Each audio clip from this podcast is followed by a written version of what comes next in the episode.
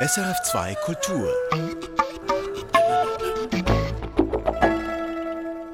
Musik für einen Gast am Mikrofon Röbi Koller. Ich begrüße Marie-Claire Graf. Sie ist Umweltaktivistin und UNO-Klimabotschafterin. Herzlich willkommen in der Sendung. Ganz herzlichen Dank für die Einladung. Wir reden in dieser Sendung mit Menschen über ihr Leben, über das, was sie alles geleistet haben im Verlauf der Jahre. Nun sind sie erst 26. Die Liste kann also nicht sehr lang sein, verglichen mit einem 75-Jährigen. Trotzdem ist es beeindruckend, dass Sie als so junge Frau bereits UNO-Botschafterin sind. Wie kommt man zu so einer Funktion? Ich habe mich immer schon für das Thema Klima interessiert und habe mich dann schnell damit ähm, befasst, was sich verändern kann in meinem persönlichen Leben. Und dann merkt man, geht es immer weiter und dann im Dorf und dann habe ich schnell auch gemerkt, wie die internationalen Verhandlungen und eben auch politischen Rahmenbedingungen dominieren, was ich ähm, in meinem alltäglichen Leben eben tun kann und was nicht. Vor allem auch gerade als Person, die noch kein politisches Stimmrecht hatte. Und habe mich dann für diese Umwelt- ähm, und, und, Klimaverhandlungen interessiert und 2017 das erste Mal die Chance bekommen, an einer solchen Verhandlung teilzunehmen. Und habe dann auch gelernt, wie schwierig das ist, sich da einzubringen eben auch gerade die Interessen von Kindern und Jugendlichen. 2019, zwei Jahre später, wurde ich dann von diesen jungen Menschen auf der ganzen Welt als Vertreterin gewählt, um die Interessen von Kindern und jungen Menschen in den Verhandlungen einzubringen und somit den jungen Menschen eine Stimme zu geben. Eben die offizielle Funktion heißt UNO, Klimabotschafterin für Kinder- und Jugendanliegen. Was haben denn Kinder und Jugendliche für spezifische Anliegen?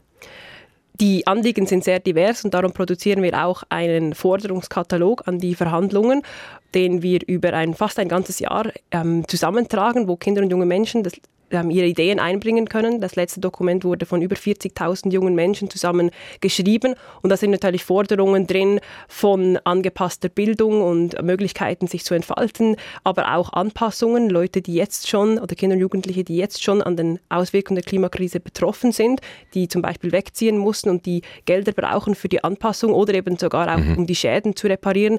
Die Liste ist groß und die Anliegen kommen eben oft auch nicht ähm, direkt zum Ziel und darum ist es ganz wichtig, dass wir Vertreterinnen haben, um diese Anliegen dann einzubringen. Sie haben ja Natur- und Umweltwissenschaften, aber auch Politikwissenschaften studiert. Eigentlich die perfekte Vorbereitung, wie, Sie, wie wenn Sie gewusst hätten, da will ich hin und das brauche ich als, als Rüstzeug.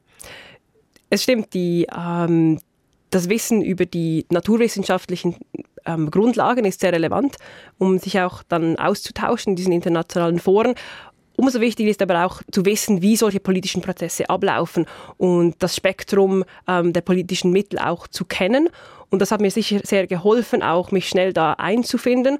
Man muss aber auch sagen, dass es nicht eine Voraussetzung ist. Man trifft auch viele Leute mit verschiedenen Hintergründen, ähm, auch akademischen Hintergründen. Und das ist auch ganz wichtig, da ähm, offen zu bleiben, um dieses, äh, diese Vielfalt auch ähm, sinnvoll einbringen zu können. Ich wurde auf Sie aufmerksam, als ich von Ihnen las. Sie gingen mit der Klimajugend auf die Straße, 2018 ungefähr war das. Ähm, da kam schnell mal das Etikett die Schweizer Greta Thunberg. Hat Sie das gefreut? Die Klimabewegung ist sehr breit aufgestellt und hat ähm, viele Menschen vereint mit, diesem, mit, mit unserem Ziel, dass wir eben eine, ähm, dass wir Klimagerechtigkeit fordern, Netto Null ähm, und einen Klimanotstand. Und ich glaube, es ist ganz wichtig, diese Vielfalt auch zu zelebrieren. Und dann kam natürlich von den Medien schnell auch ein Etikett von Leuten, die sich sehr stark eingesetzt haben. Ich persönlich kenne Greta auch und ähm, wir haben, eine, wir haben eine sehr ähnliche Herangehensweise und eine ganz ähnliche Motivation. Nichtsdestotrotz haben wir eine andere Geschichte und ich glaube, es ist ganz wichtig, auch diese Vielfalt zu zelebrieren. Aber Sie haben die Frage nicht beantwortet. Hat Sie das Etikett gefreut? Ich meine, eigentlich ist es ein Kompliment, weil sie ist so bekannt weltweit und da sagt man, hm, die ist wahrscheinlich auch ungefähr so gut wie die Greta. Hat Nein, Sie das gefreut? Mich stört das Etikett und unter anderem darum, weil es eben auch die, ähm, die eigene Geschichte und die Vielfältigkeit von den Menschen, die in dieser Bewegung drin sind, ähm, verdeckt mit einer dominanten Geschichte und, und wir als Bewegung sind auch stark, weil wir eben so vielfältig sind und das muss zelebriert werden in dieser Art und Weise. Aber Sie haben gesagt, der Austausch mit Greta Thunberg, der war okay. Der war sehr motivierend. Ich habe mich mit Greta vor dem ersten Streik getroffen. Unter anderem hat sie mich und andere auch dafür inspiriert, eben solch mhm. einen Streik auch zu organisieren. Ich habe mich auch weiterhin danach mit ihr getroffen und es ist immer ein, war immer ein sehr guter Austausch, weil wir auch geteilte Frustration, ähm, aber auch Motivation haben und uns immer ähm, wieder über, über, neue, über Neuigkeiten auch austauschen aus der Klimabewegung und das immer sehr motivierend ist, sich mit auch anderen Aktivistinnen austauschen zu können. Motivation und Frust, das sind zwei gute Stichwörter. Darüber möchte ich sprechen. Sie sind im Kanton Basel-Land aufgewachsen, kamen schon ganz früh mit Protestbewegungen und Umweltanliegen in Kontakt. Wie und warum, das äh, hören wir dann im Verlauf dieser Sendung. Und ich möchte wissen, was für Musik Sie hören. Wir fangen an mit Seven Worlds, One Planet, eine Komposition von Hans Zimmer. Die gehört zu einer bekannten BBC-Dokumentation. Erzählen Sie, warum haben Sie das Stück gewählt? Diese Serie zeigt ganz schön die Schönheit unserer Welt, natürlichen Welt auf, aber zeigt auch, wie zerbrechlich und fragil sie ist.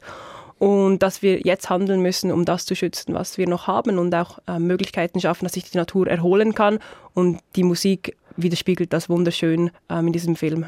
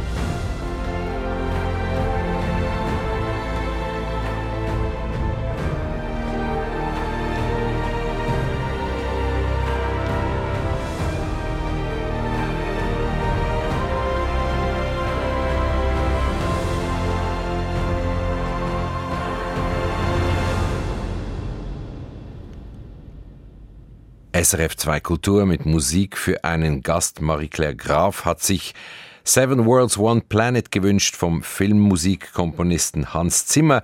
Zweifacher Oscar-Preisträger, der hat ja viele andere Filmmusiken geschrieben. Äh, kennen Sie ein paar Filme? Sie haben mir vorher etwas angedeutet, als die Musik lief, dass Sie schon an Konzerten waren von Hans Zimmer. Ja, Hans Zimmer hat für viele konventionelle Filme, auch historische Filme, die Filmmusik geschrieben. Und was mich sehr beeindruckt, ist die Art und Weise, wie er ähm, das Geschehen im Film auf diese musikalische Ebene ähm, erweitern kann und somit dem Film eine viel größere Weite und Fülle auch gibt. Und auch speziell jetzt in, ähm, in, in, dieser Serie über die Natur und er hat auch ganz viele andere Naturfilme musikalisch äh, die, die Hintergrundmusik dafür komponiert, wie diese Schönheit und diese Fragilität zusammenkommt und auch mit dem Orchester, wie das einfach eine unglaubliche, ja, eine unglaubliche Kraft auch im, in, zum Film gibt. Sie sind in Gelterkinden, Kanton Basel-Land aufgewachsen. Nicht verwandt mit der grünen Ständerätin Meier Graf, die kommt ja auch aus der Gegend, obwohl das ja ihre Mutter sein könnte. Aber Sie kennen sie. Ich kenne Meier Graf sehr gut und wir sind ähm, seelisch verwandt sozusagen. Wir setzen uns für die, gleichen, ähm, für die gleichen Dinge ein und sie ist ein großes Vorbild für mich. Was war denn das für eine Kindheit so? Anfang der Nullerjahre, Sie haben Jahrgang 96, äh, in einem kleinen Dorf aufzuwachsen. In was für eine Welt sind Sie da hineingeraten, so aus der Erinnerung? Gelterkinden ist eingebettet in, in viele Hügel und, und Wälder und das ist auch, wie ich aufgewachsen bin. Ähm, viele, war viel in der Natur, war aber auch oft auf, auf den Bauernhöfen und, und habe somit eine, eine sehr starke Verbindung zur Natur ähm, von klein auf ähm, mitbekommen. Wir waren aber auch sehr viel in den Schweizer Bergen, vor allem auch im, ähm, im Glarus und somit habe ich auch die Liebe für die Berge von ganz klein auf mitbekommen und trage die auch immer noch in mir. Wir waren sehr viel in der Natur, sehr viel draußen und das ist was, was mich bis heute begleitet, diese Liebe zur Natur und auch diese Verbundenheit. Also das war auch das Anliegen Ihrer Eltern, die, die wollten auch viel draußen. Was waren Sie von Beruf? Meine, Oder sind Sie von Beruf? Meine Eltern äh, sind beide auch sehr oft viel, viel draußen und am Entdecken. Ähm, beide waren unter anderem auch im, im Lehrbereich tätig oder arbeiten in, in, in diesem Feld und ähm, haben uns eben viel in die Natur rausgenommen. Das ähm, hat mir sicher viel gegeben. Also ein starkes Umweltbewusstsein, so wie Sie es eigentlich äh, propagieren, eigentlich für die Leute, richtig? Meine Eltern sind durchaus auch ähm, politisch aktiv, ähm, haben aber beide ähm, nicht jetzt in dieser Form, dieser aktivistischen Form ähm, sich eingesetzt, aber beide auf ihre, auf ihre Art und Weise haben auch zu diesem Thema geforscht und gelehrt und sich dafür eingesetzt, auch auf politischer Ebene. Und dieser Austausch ist sicher auch sehr wertvoll für wie ich heute umgehe und was, wie ich auch ähm, ja, mich für diese Thematik einsetze. Das heißt, Ihre Eltern wären nicht auf die Straße gegangen, so wie Sie?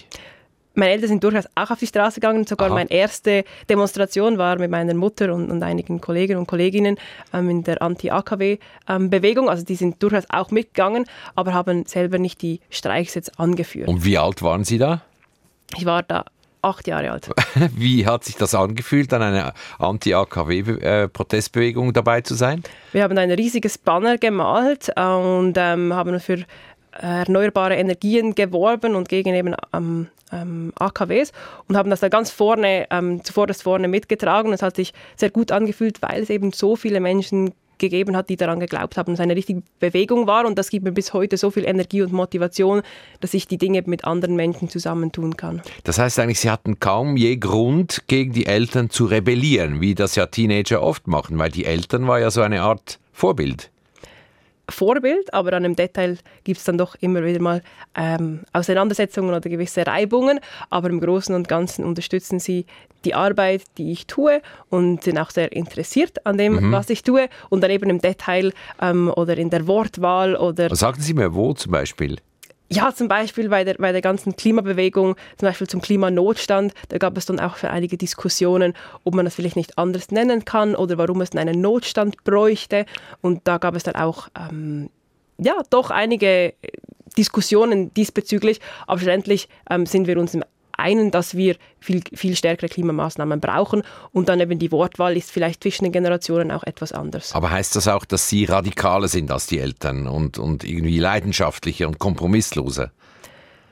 Wahrscheinlich ja. Aber ich denke auch, dass verschiedene Generationen anders aufgewachsen sind und zum Beispiel Dinge anders angehen. Und das ist auch sehr wertvoll. Und darum finde ich es auch sehr wertvoll, von anderen Generationen lernen ähm, zu dürfen. Aber ich bin sicher in meinen Ansichten radikal. Wahrscheinlich möchte ich eine Zukunft haben für mich und die nächsten Generationen. Und ähm, wo wir heute stehen, braucht es radikale Maßnahmen. Andere Werte, die Ihre Eltern Ihnen mitgegeben haben, Musik nehme ich an, äh, war auch dabei. Was noch?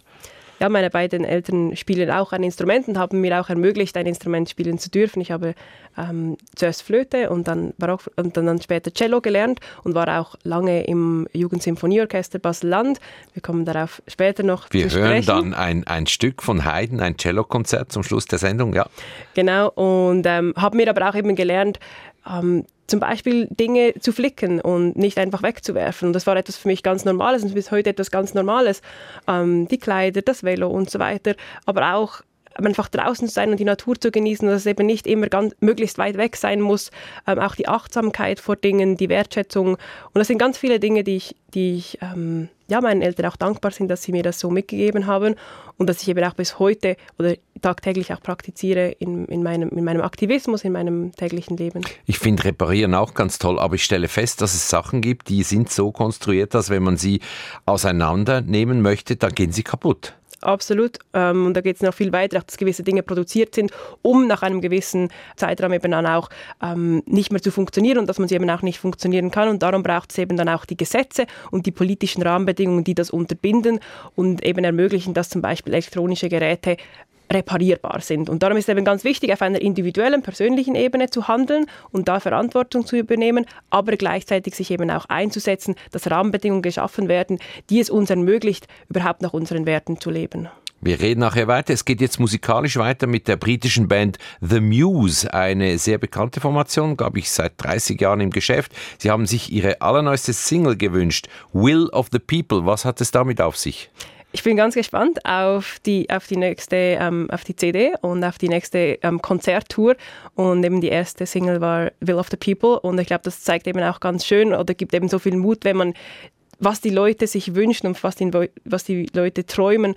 Ähm, ja, das ist eine ganz starke Kraft und das zeigt auch dieser Song sehr gut. Und ich bin ganz gespannt, was noch weitere Titel herauskommen. News hat ja auch viele ähm, Singles auch rausgegeben im Bereich Nachhaltigkeit, aber eben auch mehr wie Dominanz und, ähm, und Entscheidungskraft zusammenkommen. Und ich denke, das ist eine ganz wichtige Komponente.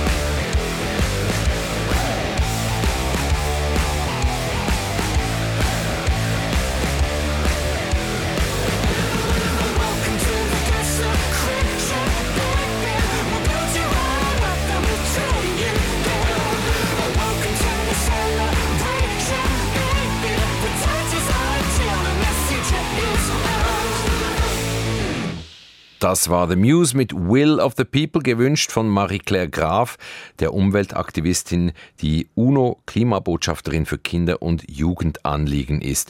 Hier in der Sendung Musik für einen Gast. Sie wurden bereits mit 14 Jahren in den Jugendrat des Kantons Basel-Land gewählt. Das ist ja wirklich sehr, sehr jung. Wie kam es dazu?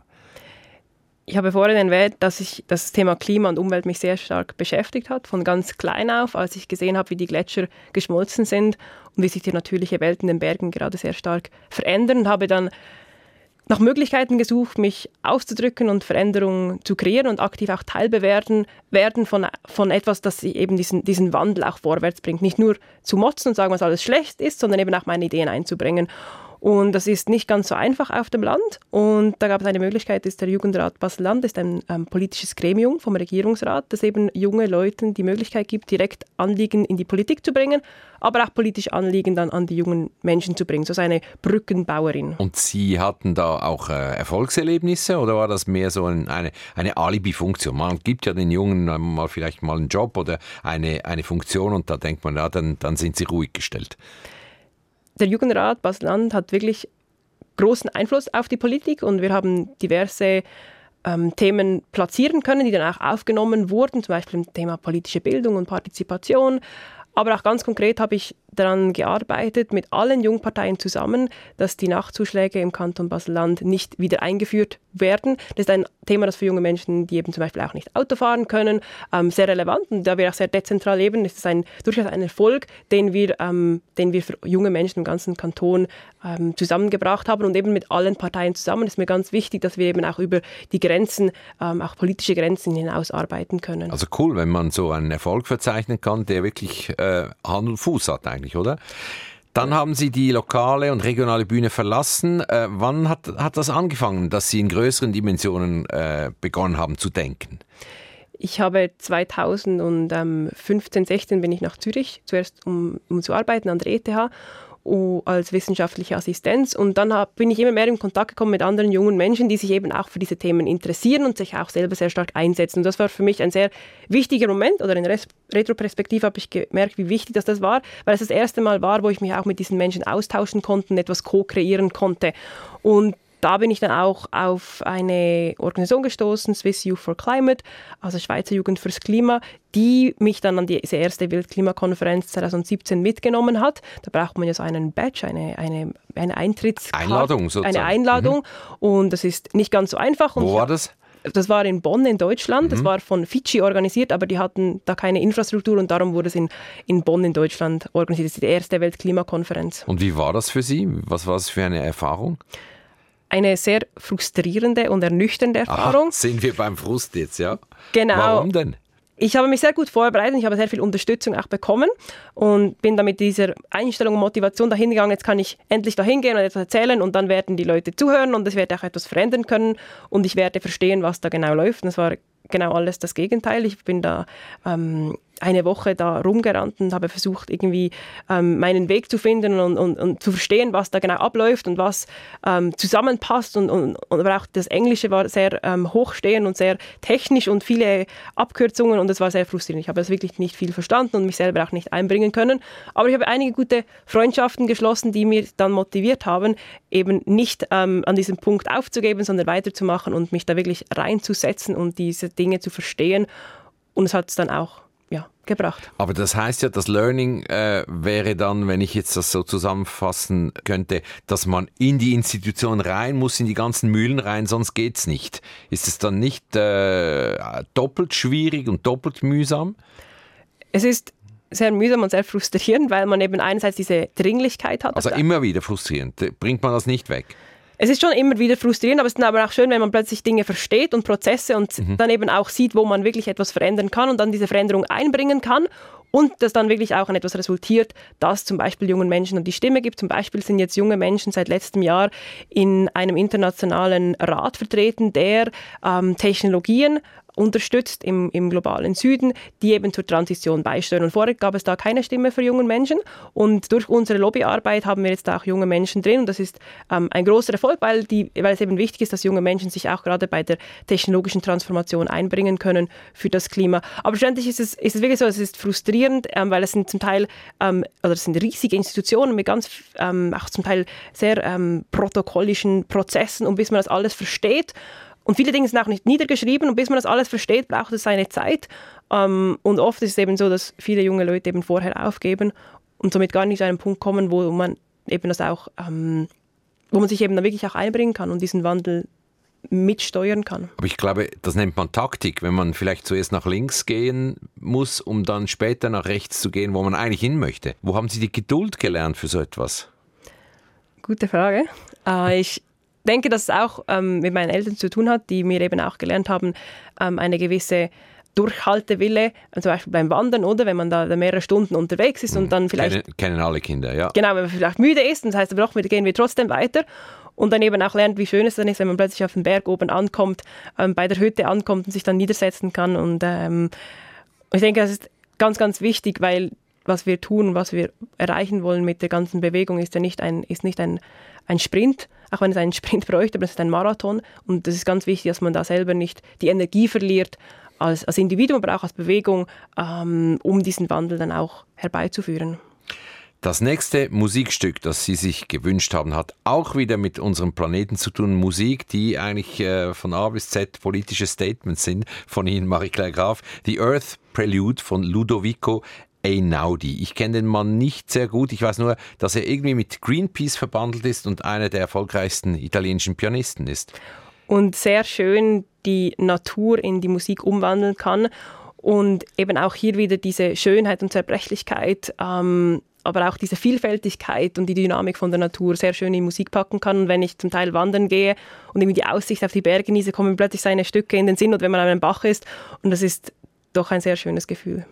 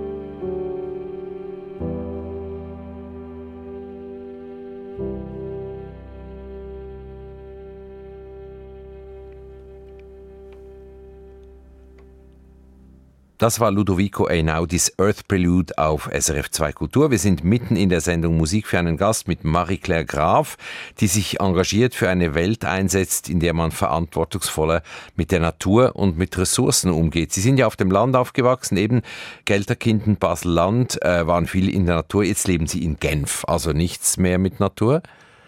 Das Schöne ist, dass es auch rund um Genf noch viel Natur hat. Ich sehe die Berge, und ähm, bin in einigen Minuten auch am See. Das ist mir sehr, sehr wichtig und ich könnte nicht an einem Ort leben, wo ich nicht in einigen Minuten äh, in, doch in der Natur bin. Auch als ich hier in Zürich gelebt habe, äh, war das mir sehr wichtig, dass ich auch da nahe am Wald bin. Was tun Sie denn eigentlich, wenn Sie nicht an Klimademos sind und nicht an Sitzungen und nicht an Klimagipfeln? Ich bin mindestens einmal pro Woche draußen in der Natur, am Velofahren, am Wandern, am, am Spazieren und ähm, ist, ist für mich sehr wichtig, mich auch eben immer mit der Natur zu verbinden, weil schlussendlich ist das, wofür ich mich auch einsetze und das auch nach die Natur und die Veränderung in der Natur zu sehen, ist, ist sehr relevant für mich. Aber ich ähm, treffe mich auch mit, mit Freundinnen und gehe zum Beispiel auch nächste Woche ähm, segeln und, und bin sonst auch immer sehr aktiv unterwegs, ähm, lese aber auch sehr gerne und höre auch sehr gerne Musik, spiele auch Musik. Ähm, da gibt es ganz viele Hobbys, die ich auch noch habe neben dem Aktivismus. Sie gehören ja zu den digitalen Nomaden, die überall arbeiten können, wo es Handyempfang oder WLAN gibt. Aber eigentlich sind sie ja sowieso immer online. Durchaus und ich nutze das auch, dass ich eben zum Beispiel unterwegs sein kann und meine Meetings am Morgen im Zug machen kann und dann dafür wandern gehen kann und draußen sein kann. Das ist sehr, ähm, sehr schön und auch, und auch befreiend, die Möglichkeit zu haben, ähm, mich ähm, eben auch, also meine Arbeit und meine Hobbys zu verbinden. Wie grenzen Sie sich ab, damit, es nicht, äh, damit die Arbeit nicht einfach immer über Sie hereinschwappt? Ja, meine Arbeit, meine Mandate nehmen doch sehr viel Zeit in Anspruch und ich arbeite sehr, sehr viel. Das werde ich auch nicht ähm, wegreden. Aber ich nehme mir aktiv einmal pro Woche mindestens die Zeit, um wirklich in der Natur zu sein, ohne Laptop, ohne Meeting und ähm, lege auch sehr viel Wert darauf, eben auch Ferien in der Natur zu machen mit Leuten, ähm, die mir sehr viel bedeuten. Eine Frage, die Ihnen, glaube ich, oft gestellt wird. Wie sieht Ihr ökologischer Fußabdruck aus? Ganz ehrlich ja, ich denke, es ist auch ganz wichtig zu sehen, dass man in einem System, ähm, das nicht perfekt ist, auch nicht perfekt leben kann. Ich denke, dass es trotzdem wichtig ist, alles zu tun, auch wenn eben gewisse Entscheidungen, auch zum Beispiel mit dem Zug unterwegs zu sein, auch einen ökologischen Fußabdruck hat. Ein paar Fragen. Äh es soll kein Test sein, so eher spielerisch entweder oder, die Sie mir bitte beantworten. Essen und Trinken, Kaffee, Kapseln oder Pulver? Ich trinke keinen Kaffee. Also Tee im Beutel oder frisch? Frisch, aus dem Garten am liebsten. Poulet oder Planted Chicken? Planted Chicken. Wein aus Europa oder aus Übersee? Aus Europa. Äh, Bergtouren, die Sie ab und zu machen, äh, wie sieht Ihre Ausrüstung aus? Fließjacke oder Strickjacke aus Wolle? Fließjacke aus dem Secondhand Store. Ah, gut, das gibt ja nur einen kleinen Fußabdruck, aber immer noch einen. Zwischenverpflegung, Apfel oder Mango? Apfel. Im Alltag täglich duschen oder lieber nur einmal pro Woche? Zweimal pro Woche. Wäsche aufhängen oder tumblen? Immer aufhängen. Klar. Geräte auf Standby oder ganz ausschalten? Ganz ausschalten. Logisch, das sind einfache Fragen. Heizen im Winter 19 oder 21 Grad? 19 oder sogar 18 Grad. Ehrlich? Und dann warm anziehen? Das ja. tun Sie? Ja. Wirklich? Und die letzte Frage noch, Unterlagen ausdrucken auf Papier oder nur auf dem Computer lesen? Meistens nur auf dem Computer lesen. Gut, also ich würde sagen, den Test zu 80 Prozent bestanden. Wundert mich natürlich auch nicht. Wir haben immer noch Musik äh, für Sie äh, weiter in der Musikliste. Da ist ein Ausschnitt aus dem Musical beziehungsweise aus der Verfilmung von Les Miserables, eine unglaublich erfolgreiche Produktion. Ich habe gelesen, dass das Stück seit 1980 mehr als 51 Millionen Menschen in 38 Ländern gesehen haben. Und Sie sind einer dieser Menschen, nehme ich an. Genau, ich habe das Musical gesehen, ich habe es aber auch ähm, äh, verschiedene Stücke davon gespielt im Orchester ähm, und habe darum auch einen, einen sehr persönlichen Zugang zu diesen Stücken. Was gefällt Ihnen denn an diesem Titel I Dreamed a Dream so speziell? Und Sie wollten ja nicht die gesungene Version haben, sondern eben die instrumentale Version. Warum? Die instrumentale Version, weil wir eben das im Orchester gespielt haben und somit auch sehr viel mit verschiedenen Erinnerungen ähm, verbunden ist, weil wir das auch in verschiedenen europäischen Städten aufgeführt haben, am Europäischen Jugendmusikfestival. Ähm, für mich ist das Stück sehr wichtig, weil es eben um diesen Traum geht und auch die Frustration von, von, von der Person, die das, ähm, die das auch gesungen hat und wie schwierig es zum Teil eben ist, die Träume zu verwirklichen aber dass man trotzdem den Traum immer noch träumen muss, ähm, um ihn potenziell zu erreichen.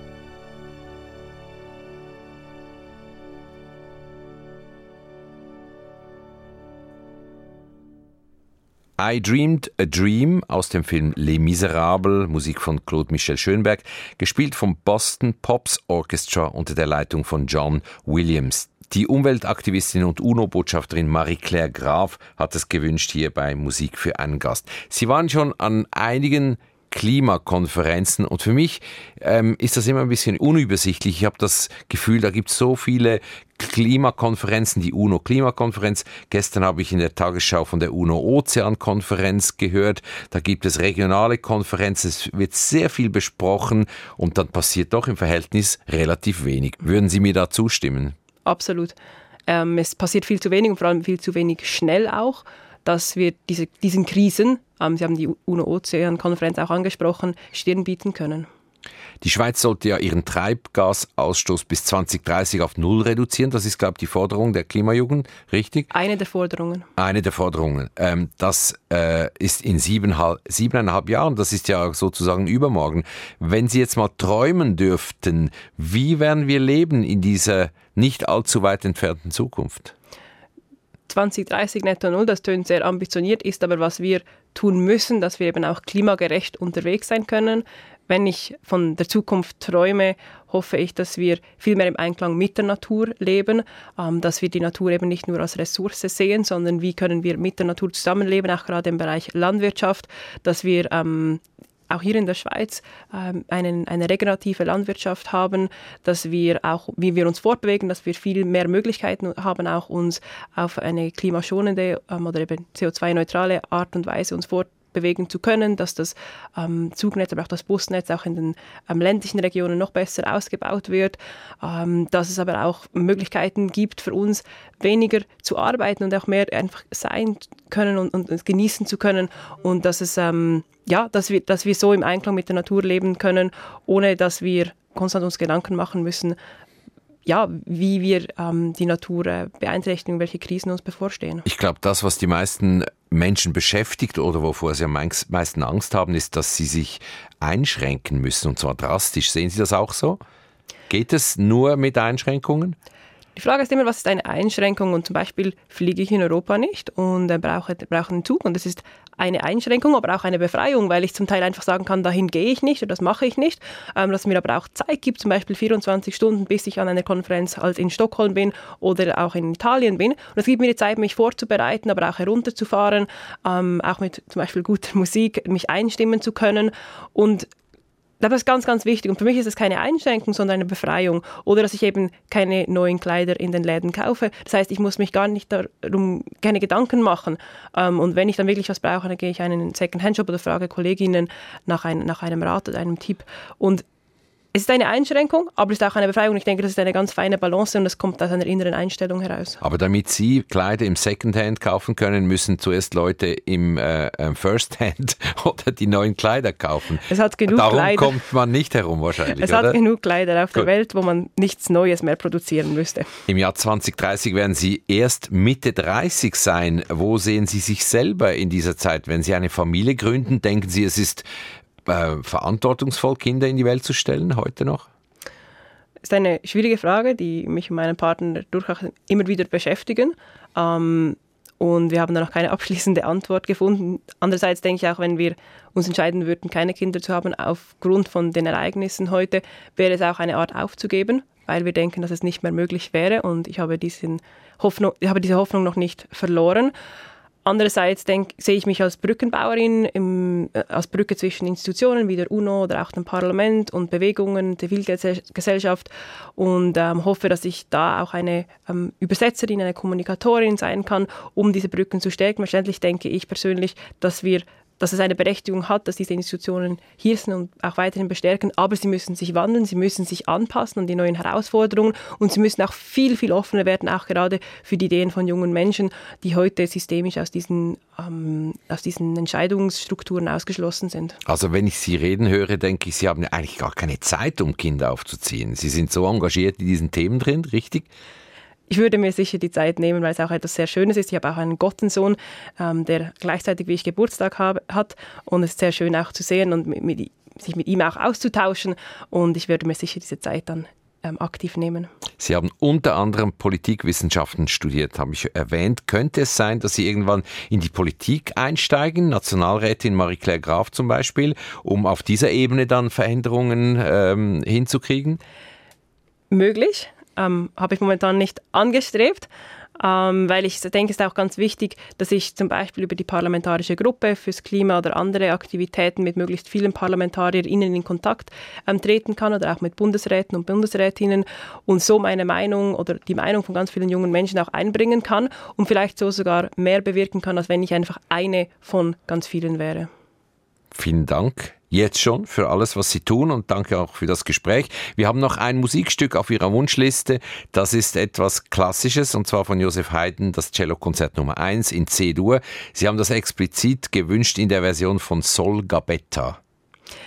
Ich habe selber ähm, Cello gespielt oder spiele Cello auch in meinem Orchester und ähm, Sol Gabetta ist für mich ein großes Vorbild, weil sie eben auch diese Virtuosität ähm, aus dem Instrument ähm, holen kann, aber auch ähm, eine, eine schöne Art von Weiblichkeit im Instrument reingeben kann. Und ich ähm, sehr genieße, sie live, aber auch sie live zu sehen und zu hören, aber auch ihr zuzuhören und es mir auch wieder sehr viel Kraft gibt und sehr viel Motivation für meine Arbeit, die zum Teil eben etwas weniger dynamisch ist und etwas ähm, stagnierter ist. Und dann ist es sehr befreiend, ähm, sie zu hören, wie sie mit diesem Instrument ähm, umgeht. Sie hat ein Showtalent, ohne Zweifel, Sol Gabetta. Das ist Ihnen, glaube ich, auch nicht ganz fremd. Sie stehen auch gerne vorne und ähm, ja, äh, als, als, als Rädelsführerin, sage ich jetzt mal etwas platt, ähm, um, um äh, etwas zu bewirken, richtig? Es liegt mir, ähm, die unsere Nachrichten auch nach vorne und herauszutragen. Aber es, ich gebe mir auch ähm, oder ich verwende auch viel Zeit, um andere Leute zu befähigen und sie zu unterstützen und zu ermutigen, ihre eigenen Träume umzusetzen.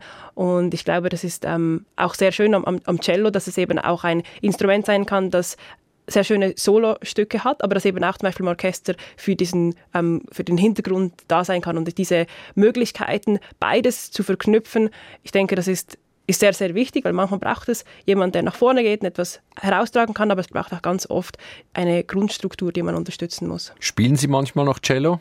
Ja, aber viel zu wenig. Alleine oder im Orchester?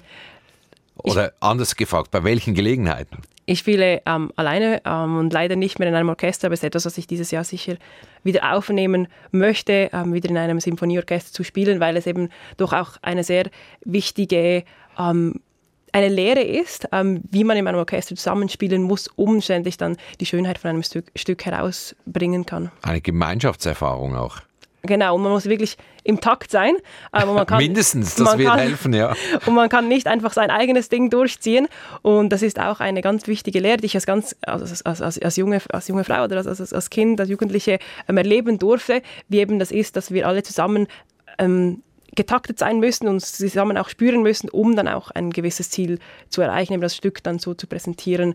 Ähm, ja, und das ist, ist eine sehr wichtige Erfahrung. Ich möchte das auch gerne wieder zurück in mein Leben bringen. Die Umweltaktivistin und UNO-Botschafterin Marie-Claire Graf. Vielen Dank für das Gespräch. Ich wünsche Ihnen alles Gute. Ganz herzlichen Dank.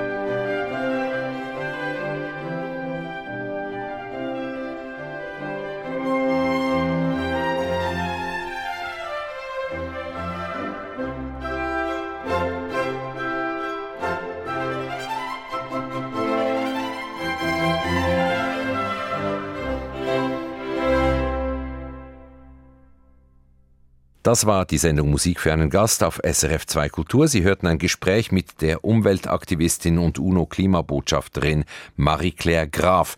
Ihr letzter Musikwunsch war das Cellokonzert Nummer 1 in C-Dur von Josef Haydn. Wir hörten den ersten Satz Moderato mit der Solistin Sol Gabetta und dem Kammerorchester Basel unter der Leitung von Sergio Ciomei. Sie können die Sendung nochmals anhören und auch die gespielten Titel abrufen unter srf.ch/audio. Mein Name ist Röbi Koller. Ich bedanke mich fürs Zuhören. Erfahren Sie mehr über unsere Sendungen auf unserer Homepage srf.ch-kultur.